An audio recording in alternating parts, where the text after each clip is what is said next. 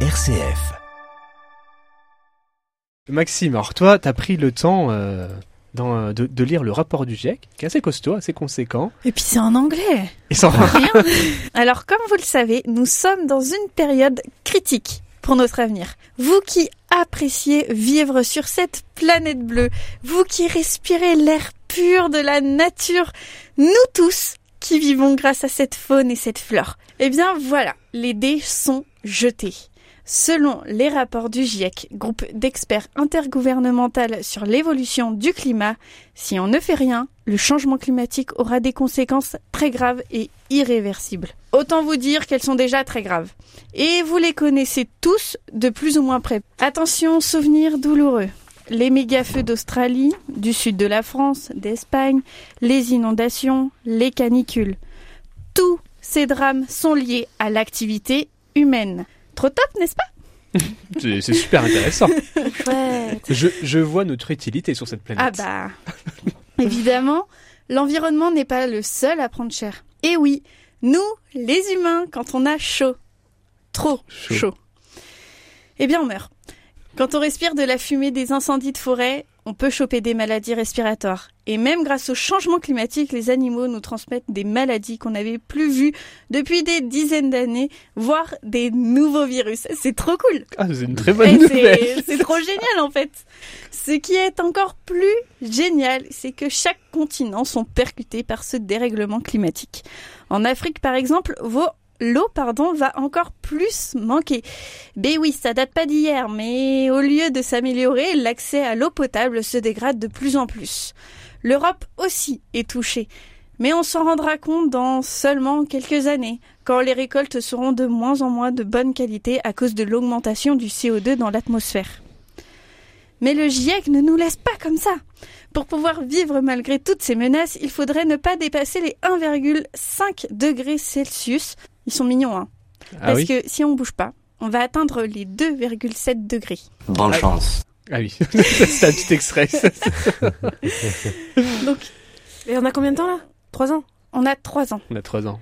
Ok, tout va Donc, bien. hop, hop, hop, on ne se décourage pas, justement. Si nous nous engageons beaucoup plus fortement qu'actuellement, nous pouvons arriver à éviter beaucoup de graves conséquences. Il faut réduire drastiquement nos émissions à effet de serre. Tout est possible à condition d'agir immédiatement. Nous avons jusqu'en 2025, approximativement 3 ans, pour inverser la courbe des émissions de CO2. Alors, on y va. Malheureusement, les changements doivent aussi se traduire par des décisions politiques. Mais changeons au maximum à notre échelle comme on le peut. Si on veut garder un monde vivable, le GIEC nous propose six solutions.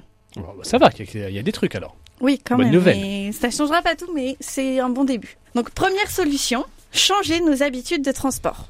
Donc, Ça- ça- euh, moi j'ai changé de, de ce côté-là. Ouais, mais toi t'habites en ville. J'ai changé quand même. Donc oui, donc prendre le bus, si possible, prendre les transports en commun, tous les transports en commun qui existent sont mieux que Oui.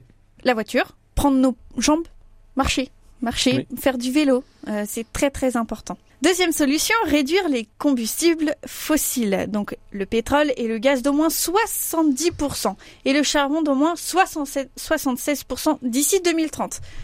L'objectif de, de réduire le charbon, c'est que d'ici 2050, il dit qu'on l'utilise plus du tout. C'est le pire. Plus de barbecue du coup. Ah oui. Donc, l'objectif pour 2030, c'est de développer massivement les énergies renouvelables comme les panneaux solaires. Et bonne nouvelle, entre 2010 et 2019, il y a eu une baisse des coûts des technologies. Ah, ça c'est chouette, ça c'est Oui. cool. ouais. Donc les panneaux solaires sont beaucoup plus accessibles, les éoliennes sont plus accessibles aussi, mais c'est encore à revoir les éoliennes.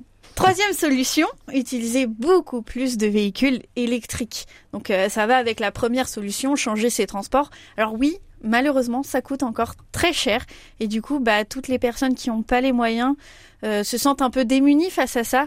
Mais c'est pareil, utiliser plutôt un vélo du coup ou euh, ou bah valoriser le, la- la- le, le- le covoiturage, pardon, euh, tout ça. Alors quatrième solution, utiliser plus de technologies numériques comme la robotique ou les intelligences artificielles. Cependant, il ne faut pas que ces technologies incitent à consommer plus.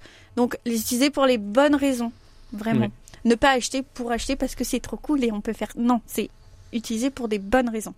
Et parce que, attention, le numérique, ça consomme énormément. Énormément. Et en termes d'énergie, c'est phénoménal. hein. Oui. Mais euh, c'est toujours mieux euh, d'éviter de raser des forêts euh, et, alors qu'on peut tout avoir euh, en une seule fois, quand Ouais. même. Mais euh, c'est pareil, c'est C'est comme la voiture. Les Faut, Voilà.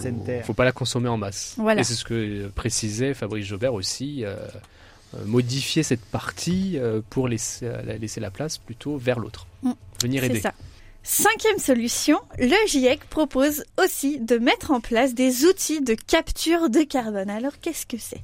Eh ben, on essaye de capturer le carbone avant qu'il soit libéré dans l'atmosphère, parce que le carbone c'est vraiment affreux. Euh, c'est par exemple les avions libèrent énormément de carbone. Donc éviter les avions au maximum, c'est mieux. Préférer le train en fait, mais en fait le but ça serait de, avant que les avions euh, déchargent leur carbone et ben de le capturer avant qu'il soit mis dans l'air et comme ça on pourrait utiliser les avions euh, beaucoup plus écologiquement. Alors si vous n'étiez pas au courant, il y a urgence de réduire nos émissions d'effet de serre. Et oui, sixième solution, quelque chose que nous tous pouvons faire, c'est baisser notre demande en énergie, à la fois dans nos usines, mais également dans nos maisons, chez nous. Baisser le chauffage, diminuer l'utilisation d'eau. Il est temps d'agir concrètement sur notre consommation. Ça, tout à fait, oui. Et on peut tous le faire.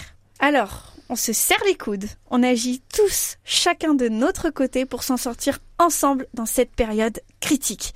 Surtout, n'oubliez pas que protéger la faune et la flore, c'est se protéger nous-mêmes. Ne vous découragez pas, on va y arriver. J'en suis sûr et certain qu'on va réussir.